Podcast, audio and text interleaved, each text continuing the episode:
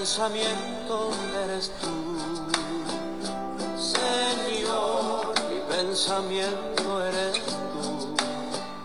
Señor, mi pensamiento eres tú. Señor, mi pensamiento eres tú. Toda mi vida eres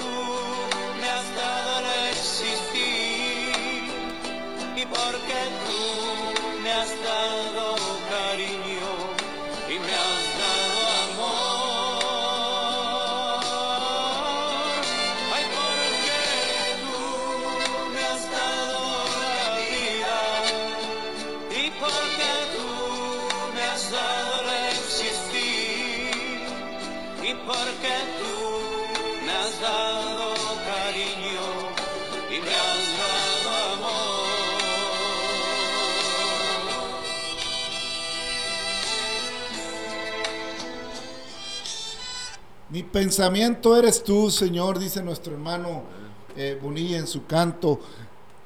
Gracias a Dios, amigo, familia, hermana, hermano, un día más, una oportunidad más. Estamos eh, en este podcast. Gracias por pasar por aquí, gracias por descargar este podcast. Anhelamos que Dios abrace su vida, anhelamos que el Señor ah, lo cobije, lo arrope, lo libre de todo mal y le permita en algún momento de su vida que su pensamiento esté en el Señor, que su pensamiento eh, vaya y camine en el Señor, hermanos. Aleluya. Hay quien eh, anda todo día pensando en hacer el mal, dice la palabra de Dios, maquilan, no duermen pensando cómo harán el mal. Pero hermano, qué bueno cuando la palabra de Dios viene a tu vida, viene a mi vida y entonces el pensamiento nuestro empieza a, a- a ir, a elevarse hacia la presencia de Dios, clamando y diciendo, Señor, ten misericordia de mí, ayúdame a andar a la luz de tu rostro, ayúdame a contemplar tu misericordia, ayúdame, Señor, a escuchar tus dichos, andar a la luz de tu palabra. No me deseches, permíteme entender tus propósitos. Todo eso empieza a, suceder, hermanos, cuando empezamos a oír la palabra. La fe viene por el oír y el oír de la palabra de Dios. Bienvenida, bienvenido. Este es su podcast de la voz apostólica, una voz de esperanza. Gracias a Dios. Es una gran oportunidad cada día. eh, a veces un poquito apresurados por el tiempo y como pero hacemos este espacio, este podcast, hermanos, anhelando contribuir a la obra preciosa de la divulgación de la palabra del Señor, de su evangelio, de la buena nueva, de esa nueva noticia que vino del cielo anunciando y diciendo arrepentidos porque el reino de los cielos se ha acercado. y que había sido anunciada anteriormente por los profetas, anteriormente eh, por los hechos y maravillas plasmados en la misma palabra para testimonio de todas las generaciones que habrían de, de, venir, las que estamos ahora y las que han de estar hasta el día precioso de la venida de nuestro Señor Jesucristo, hasta el tiempo en que se ha de predicar este Evangelio. Porque una vez que venga el Señor y recoja su iglesia, ya no habrá más predicación, ya no habrá más asunto, ya no lo fastidiará ningún evangélico, ningún eh, protestante o, ningún hombre o ninguna mujer que creen en la palabra o ninguna persona, nadie que, que ha creído que ha abrigado la palabra, lo molestará más a la humanidad una vez que Cristo recoja su iglesia. Porque entonces ya viene el tiempo de los juicios. Entonces ya viene el Señor a pelear por su pueblo. Y una vez pasado eh, esos periodos en el tiempo escatológico, de, aunque haya diferencias entre los teólogos en ponerse de acuerdo si, cuándo es la gran tribulación, si antes de que la iglesia se vaya, si durante la gran tribulación la iglesia se va, o si después de la gran tribulación la iglesia se va. Mira, hermano, ¿cuándo se va a ir la iglesia? No lo sé. Lo que sé es que se va a ir porque Cristo dijo que estaríamos con Él, que prepararía morada para los que son de Él en la casa de su Padre. Ese asunto va a suceder. Después sabemos que vienen asuntos tremendos, catastróficos para la humanidad. Y al final, al final de los tiempos, el gran juicio final, tanto para las cosas inanimadas como para la humanidad en su concepto, hermanos. Eh, bueno, pero son cosas que están lejanas, por decirlo así, aunque todo, hermano, está pasando muy rápido. Lo que todavía está aquí es la misericordia del Señor. Lo que todavía está aquí, hermanos, es el amor de Dios tratando de abrazarnos, tratando de alcanzarnos, tratando de que nuestro pensamiento se vuelva a Él. De que nuestro pensamiento, hermanos, deje de divagar. E, este pueblo, dijo el Señor, es necio en su corazón. Siempre andan divagando y nunca han conocido mis caminos. ¿Cómo divagamos, hermano? Y está el hombre en el, en, el, en el bar o ahora como se llamen ahora, pero siempre serán cantinas. Está el hombre ahí en los famosos antros, sea de lujo, sea de mala muerte, sea rodeado eh, eh, de, lujos o sea rodeado de miseria. Está el hombre ahí eh, tratando de olvidar aquel amor que tiene aquella mujer que lo, que lo traicionó o que no le hace caso. Y ahí está el pensamiento desgastándose, dando vueltas, porque no tiene otra eh, esperanza, porque, porque ahí está la ilusión, porque ahí está en ese momento. Y a veces esas cosas acaban tristemente eh, en tragedia y el hombre sumergiéndose o la mujer también sumergiéndose en caminos de muerte, hermanos. Pero por eso, hermanos, el Señor eh, sigue diciendo, venid a mí si estáis trabajados, si estáis cargados. El hermano del canto dice, mi pensamiento eres tú, Señor, porque tú me has dado la vida. Amén. Porque tú me has dado la paz. Porque tú me has dado de tu amor y tu misericordia me ha abrazado. ¿Cómo no va a ser nuestro pensamiento? Si estábamos muertos en nuestros delitos y pecados y Él vino a darnos vida y vida en abundancia. Por eso el salmista en el 107 decía, alabada a Jehová porque Él es bueno, porque para siempre es su misericordia. Díganlo los redimidos de Jehová, los que ha redimido del poder del enemigo, a los que ha congregado de las tierras del oriente y del occidente, del norte y del sur. Anduvieron perdidos por el desierto, por la soledad, sin camino sin hallar ciudad donde vivir, hambrientos y sedientos. Su alma desfallecía en ellos. Entonces clamaron a Jehová en su angustia y los libró de sus aflicciones. Los dirigió por camino derecho para que viniesen a ciudad habitable. Alaben la misericordia de Jehová, las maravillas para con los hijos de los hombres porque sacia el alma menesterosa y llena de bien al alma hambrienta. Algunos moraban en tinieblas y sombra de muerte, eh, aprisionados en aflicción y en hierros, por cuanto fueron rebeldes a la palabra de Jehová y aborrecieron el consejo del Altísimo. Por esto Por eso quebrantó con el trabajo sus corazones. Cayeron y no hubo quien los ayudase. Luego que clamaron a Jehová en su angustia, los libró de sus aflicciones, los sacó de las tinieblas y de la sombra de muerte y rompió sus prisiones. Alaben la misericordia de Jehová y sus maravillas para con los hijos de los hombres porque quebrantó las puertas de bronce y desmenuzó los cerrojos de hierro. Fueron afligidos los insensatos y a causa del camino de su rebelión y a causa de sus maldades, su alma abominó todo, lo, todo alimento y llegaron hasta las puertas de la muerte. Pero clamaron a Jehová en su angustia y los libró de sus aflicciones.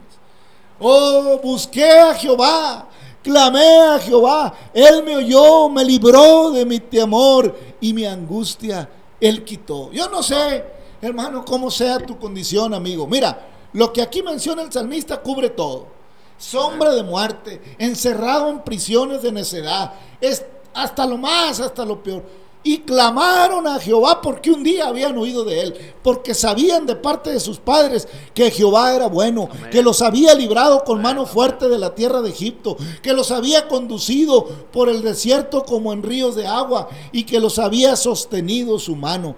Y cuando se desviaron y anduvieron en la necedad de sus pensamientos y en la terquedad, Allá cuando la muerte estaba a la cara, cuando las prisiones de oscuridad los cubrían, ahí se acordaron que Jehová es misericordioso, que su amor es eterno, que Él hace salir el sol sobre malos y buenos, llover sobre justos e injustos.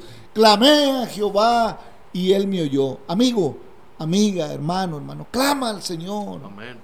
Dirige tu pensamiento hacia Él, cambia tu manera de pensar, detén tu cansado camino que Cristo está a la puerta de tu vida para darte vida y vida en abundancia, hermano Navarro, paz de Cristo. Amén, hermano. Gloria a Dios. Así es, querido amigo, querida persona. Mire, este, nosotros no podemos ponerle ni quitarle. Es que la palabra de Dios dice que Él es todo. Y si nosotros creemos que Dios es nuestro, nuestro guía, nuestro guardador, todo, nuestra roca, nuestro castillo, pues todo es cuestión que le creamos. Y es que si los pensamientos del hombre no los dirigimos a Dios y los dirigimos a lo que el mundo ofrece, pues haga cuenta que chocan. Porque el mundo, dice que el mundo está bajo el maligno. Y el Señor dice, no, no somos de este mundo. Estamos en este mundo. El Señor decía, yo me tengo que ir y va a venir por nosotros, va a venir por su iglesia. Así es que por eso nosotros esperamos nuestro pensamiento, lo tenemos dirigido a esas promesas. ¿Por qué? Porque sabemos claramente que esos pensamientos, si los dirigimos al Señor, tenemos la esperanza, porque el Señor es fiel. El Señor es fiel y Él lo que promete lo cumple. ¿Y sabe cómo lo hemos visto? Día con día. Simplemente cuando tenemos alguna necesidad, algún problema, ¿sabe qué pasa? Nosotros lo único que hacemos es clamar al Señor y pedirle que nos ayude para poder seguir adelante. Nosotros no podemos ya caminar en, otros pensamientos. ¿Por qué? Porque ya conocimos el pensamiento que nos dirige a la vida eterna, a lo que es recto, a lo que nos trae felicidad. Así es que usted sabe, si quiere seguir divagando en sus pensamientos, pues el Señor Jesucristo le está ofreciendo lo que dice el canto, Mi pensamiento eres tú. Nosotros ya no podemos caminar en otro pensamiento. Así es que, querido amigo, la invitación del Señor está vigente, hermano. Aleluya, venid a mí. Si estás trabajado, si estás cargado, dice el Señor, mi carga es ligera, mi yugo es fácil de llevar. Hermano, amigo, familia, qué bueno sería que empezaras a darle oportunidad a la palabra de Dios, porque darle la espalda a la palabra, hermanos, es voltear la vista hacia la oscuridad. Darle la espalda a la palabra de Dios, hermanos, es rechazar una propuesta de vida. Es rechazar una propuesta de paz. Darle la espalda a la palabra de Dios, hermanos, es enfilar nuestra vida hacia la muerte eterna. La vida temporal, la vida que vivimos en este cuerpo, bueno, pues está pasando. Y la puedes vivir como tú quieras, ciertamente. Eres libre. Dios nos dio la libertad de disponer de esta vida y de este cuerpo porque somos de un eh, pensamiento, somos, somos pensantes, somos libres. Pero hermanos, eh, el propósito de Dios es que el hombre vive en un equilibrio completamente. Un equilibrio en lo espiritual, en lo interior, un equilibrio en lo terrenal, en un equilibrio en lo material también. Es el propósito de Dios. Ese equilibrio ya estaba establecido siendo Dios, hermano, el centro de la vida sobre esta tierra. Ese equilibrio lo estableció Dios para una buena vida del ser humano. Pero lo reventamos, lo quebramos, eh, decidimos caminar eh, de acuerdo a lo que indicaban nuestros pensamientos. Y aun y cuando hemos hecho cosas buenas como especie, como humanidad, aun y cuando no deja de ser maravilloso lo que Dios nos ha permitido lograr, tristemente, hermanos, ha sido más lo malo que lo bueno.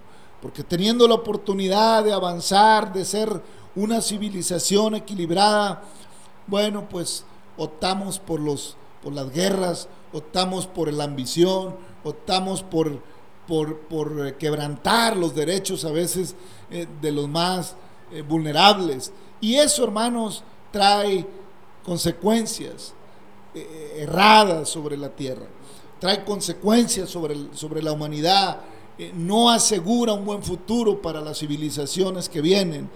Tristemente la tierra está dañada, está dolida, está enferma, a causa, hermanos, de nuestra desobediencia, a causa de haber andado más en pensamientos eh, contrarios al propósito de Dios y vernos orientado en, una búsqueda eh, exacerbada, hermanos, de un desarrollo sin control, de un progreso eh, solamente concentrado en algunos cuantos grupos, no porque dichas personas que lo conforman así lo quisieran, sino porque la humanidad misma, todos, todos, no hay uno, hermanos.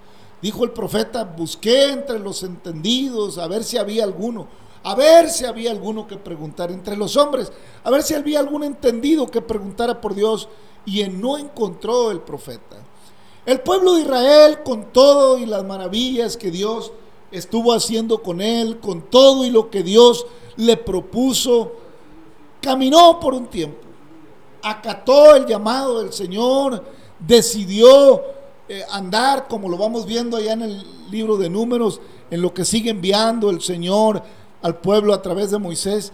Por un tiempo el pueblo eh, fue obediente pero luego vino otra vez la curiosidad, el deseo de lograr más, de conquistar más cosas a su manera, eh, el deseo de tomar aquello que no le convenía tomar. Y vino la consecuencia para el pueblo de Israel, historia que de una manera o de otra la mayoría de la humanidad conoce. Pero bueno, estamos allá en el libro de números, hermanos, viendo cómo iba Dios tratando con el pueblo de Israel y en el capítulo 3 le sigue hablando el Señor al pueblo y, le sigue diciendo, capítulo 3 de, Números, versículo 1, estos son los descendientes de Aarón y de Moisés, en el día que Jehová habló a Moisés en el monte de Dinaí. El capítulo 2 cierra eh, estableciendo Dios el orden en la manera en que debían acampar alrededor del tabernáculo cada cada familia, según sus padres, según eh, la insignia, tenían que plantar su bandera, identificar su casta, porque Dios eh, estableció ejércitos a través del pueblo con un orden, cada uno reconocido por la casta que le correspondía de acuerdo a las tribus de Israel. Y ya en el capítulo 3 sigue Dios eh, hablando con Moisés el día que Jehová habló con Moisés en el monte Sinaí. Y estos son los nombres de los hijos, eh, estos son los nombres de los hijos de Aarón. Nadab, el primogénito, Abiú, Eleazar e Itamar. Estos son los nombres de los hijos de Aarón, sacerdotes ungidos a los cuales consagró para ejercer el sacerdocio. Pero Nadab y Abiú murieron delante de Jehová cuando ofrecieron fuego extraño delante de Jehová en el, en el desierto de Sinaí y no tuvieron hijos. Y Eleazar y Tamar ejercieron el sacerdocio delante de Aarón su padre. Jehová habló a Moisés diciendo, haz que se acerque la tribu de Leví y hazla estar delante del sacerdote Aarón para que le sirvan. Desempeñen el cargo de él y él encargó y él encargó de toda la congregación delante del tabernáculo de reunión para servir en el ministerio del tabernáculo y guarden todos los utensilios del tabernáculo de reunión y todo lo encargado a ellos por los hijos de Israel y ministren en el servicio del tabernáculo. Y darás los levitas a Aarón y a sus hijos, les son eternamente dados de entre los hijos de Israel. Y construirás a Aarón y a sus hijos para que ejerzan su sacerdocio y constituirás a Aarón y a sus hijos para que ejerzan el sacerdocio, y el extraño que se acerque morirá. Habló además Jehová a Moisés diciendo, He aquí, yo he tomado a los levitas de entre los hijos de Israel en lugar de todos los primogénitos y los primogénitos nacidos en los hijos de Israel, serán pues míos los levitas porque mío es todo primogénito desde el día que yo hice morir a todos los primogénitos en la tierra de Egipto, santifiqué para mí a todos los primogénitos en Israel, así de hombres como de animales, míos serán yo Jehová. Y Jehová habló a Moisés en el desierto de Sinaí diciendo, cuenta los hijos de Leví según las casas de sus padres por sus familias, contarás todos los varones de un mes arriba. Y Moisés los contó conforme a la palabra de Jehová, conforme como le fue mandado. Y los hijos de Leví fueron estos por sus nombres Gerson, Coat y Merari. Y los nombres de los hijos de Gerson por sus familias son estos: Livni, Simeí. Los hijos de Coat por sus familias son Aram Isahar, Hebrón y Uziel. Y los hijos de Merari por sus familias, Malí y Musi. Estos son las familias de Leví según las casas de sus padres. De Gerson era la familia de Libni y la de Simeí. Estas son las familias de Gerson. Los contados de ellos, conforme a la cuenta de todos los varones en un mes arriba, los contados de ellos fueron 7500. La familia de Gerson acamparán a espaldas del tabernáculo al occidente, y el jefe de linaje de, las, de los gersonitas, Eleazab, hijo de Lael. A cargo de los hijos de Gerson, en el tabernáculo de reunión, estarán el tabernáculo, la tienda y su cubierta la cortina de la puerta del tabernáculo de reunión, las cortinas del atrio y la cortina de la puerta del atrio que está junto al tabernáculo y junto al altar alrededor, asimismo sus cuerdas para todo su servicio. De Coat serán la familia de los Anramitas, Amramitas, la familia de los Isaritas y la familia de los Hebronitas y la familia de los Usleelitas. Estas son las familias coatitas. El número de todos los, varones, de todos los varones de un mes arriba eran 8.600 que tenían la guardia del santuario. Las familias de los hijos de Coat acamparon al lado, al lado del tabernáculo al sur y el jefe de linaje de las familias de Coat, Elisafán, hijo de Uziel. Al cargo de ellos estarán el arca, la mesa, el candelero, los altares, los utensilios del santuario con que ministran y el velo con todo su servicio. Y el principal de los jefes de los levitas será Eleazar, hijo del sacerdote Aarón, jefe de los que tienen la guardia del santuario. De Merari, de Merari era la familia de los Ma, Maali- Maalitas y la familia de los Musitas. Estas son las familias de Merari. Los contados de ellos, conforme al número de los varones de un mes arriba, fueron 6.200. Y el jefe de la casa del linaje de Merari, Suriel, hijo de Abigail, acamparán al lado del tabernáculo, al norte. A cargo de los hijos de Merari estará la custodia de las tablas del tabernáculo, sus barras, sus columnas, sus basas y todos sus enseres con todo su servicio, y las columnas alrededor del atrio, sus basas, sus estacas y sus cuerdas. Los que acamparán delante del tabernáculo al oriente, delante del tabernáculo orión al este, serán Moisés y Aarón y sus hijos, teniendo la guarda del santuario en lugar de los hijos de Israel, y el extraño que se acercare morirá. Era una sentencia, hermanos, cantada para cualquiera que se acercare. Todos los contados de los levitas que Moisés y Aarón, conforme a la palabra de Jehová, contaron por sus familias, todos los varones a un mes arriba fueron 22 mil. Hermanos, ahí me detengo. 22 mil hermanos de, la, de las familias de- de- derivadas de Leví para la guarda Amén. del tabernáculo. 22 mil hermanos eh, de la familia sacerdotal para la guarda del tabernáculo. Y cada uno, cada uno de estos, unos por un lado 6 mil, por otro lado 7 mil 500, por otro lado, todos tenían una función en los cuatro puntos cardinales de- del tabernáculo. Miles alrededor del tabernáculo solo para el servicio del tabernáculo.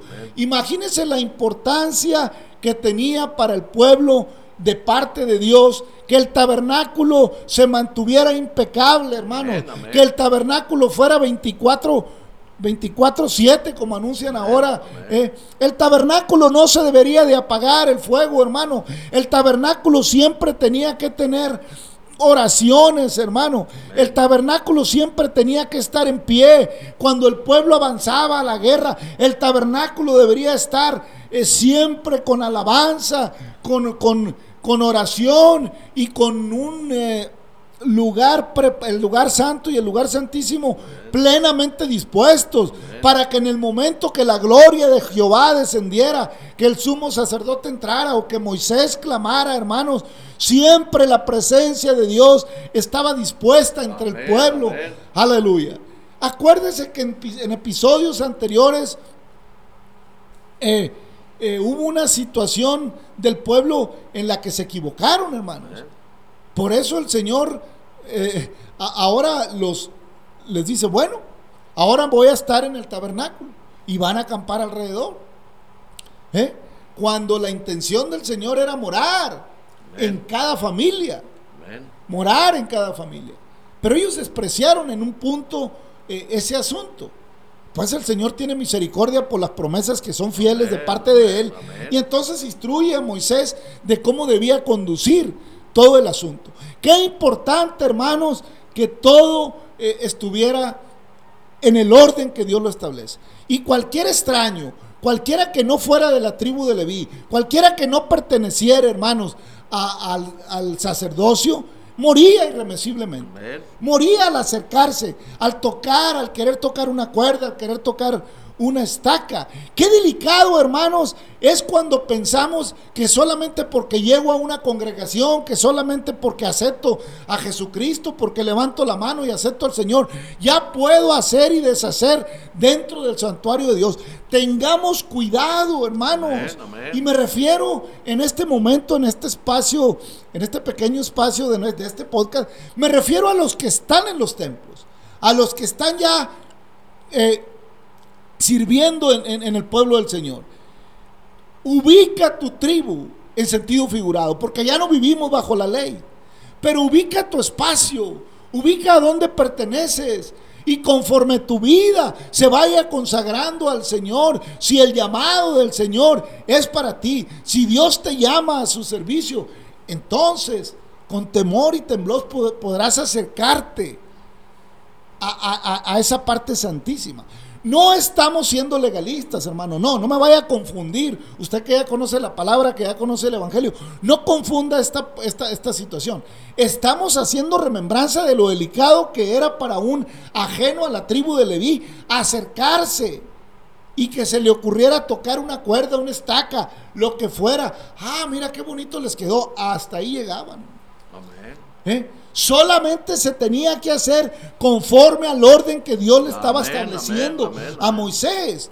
Y estableció a una tribu hacia el al oeste, a otra hacia el norte, a otra hacia el sur. Pero a Moisés y a Aarón los dejó hacia el este. Porque el este, hermanos, es, indica el principio. El este indica el comienzo. Por ahí salía el sol. Y tenía importancia eh, que al amanecer ya estuviera el sacerdote Aarón. Y ya estuviera Moisés clamando al Señor. Ya estuvieran agradeciendo. Siempre Moisés y Aarón tenían que estar enfrente. Ellos miraban los primeros rayos del sol que pegaban en el tabernáculo. Ellos estaban al amanecer, hermanos. Ellos estaban listos para las instrucciones que Dios tenía para la jornada del pueblo. Qué hermoso, hermano Navarro, es estar presto cuando amanece, temprano, con los brazos extendidos. Hermano, yo no sé si estás al oeste, si estás al sur, si estás al norte, en sentido figurado. Ya no estamos en la ley y no estamos en esos tiempos, porque ya el sumo sacerdote, una vez y para siempre, según el orden de Melquisedec,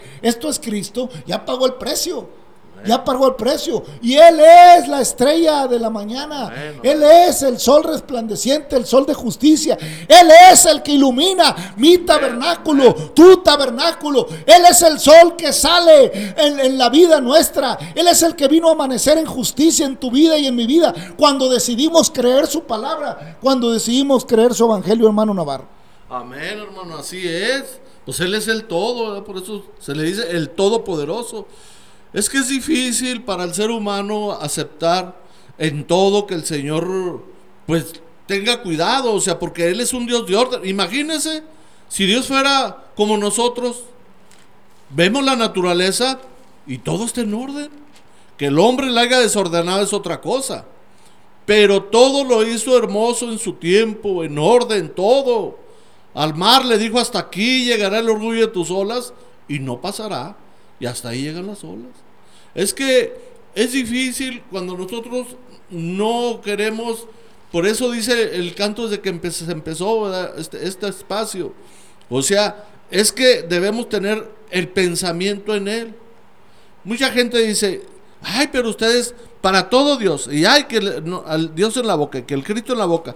Pues sí, porque antes era la mala palabra, el mal deseo, este, cosas feas que no van de acuerdo con la palabra de Dios, palabras obscenas, y ahora, bendito sea Dios, que cambió nuestro pensamiento y ahora es para Él.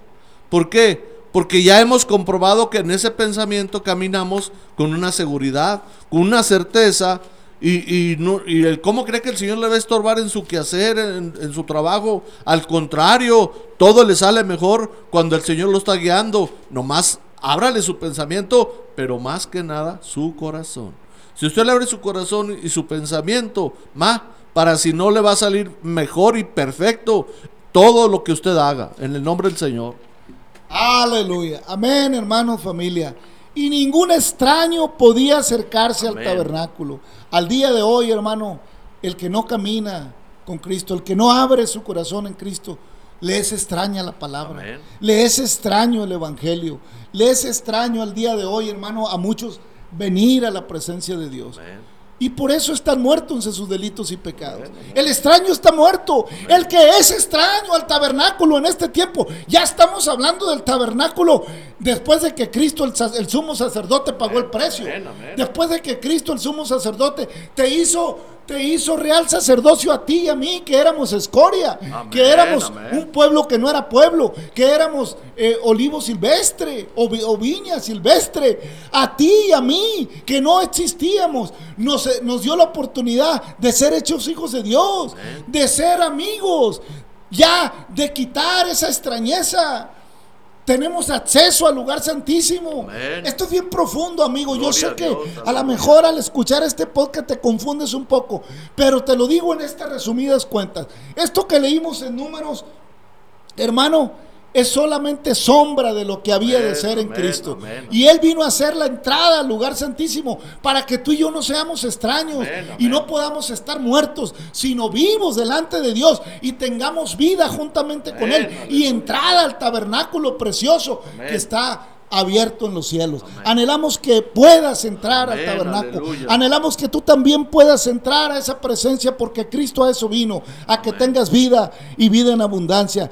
Dios no quiere que seas un extraño para Él. Dios no quiere que seas, de hecho te conoce, de hecho sabe tu andar y tu caminar, pero quiere que amistes con Él y con su palabra. A eso vino, porque nos ha amado con amor eterno. Padre, te damos Gracias por por, habernos hecho amistad contigo, por haber presentado tu evangelio para que seamos cercanos a ti, este para que amistemos con tu palabra y para que podamos entrar, Señor, al lugar santísimo para vida y para vida eterna. Bendice a nuestras amigas y amigos, hermanas y hermanos que reciben esta palabra, Señor. Abrázalos, acarícialos, concédeles, Señor, vida, andar en tu presencia. Concédeles abrazar la escondida en tu palabra, en el nombre de Jesucristo. Gracias, Señor, por esta oportunidad que nos das. Familia, amigos, hermanos, Dios le bendiga hasta mañana.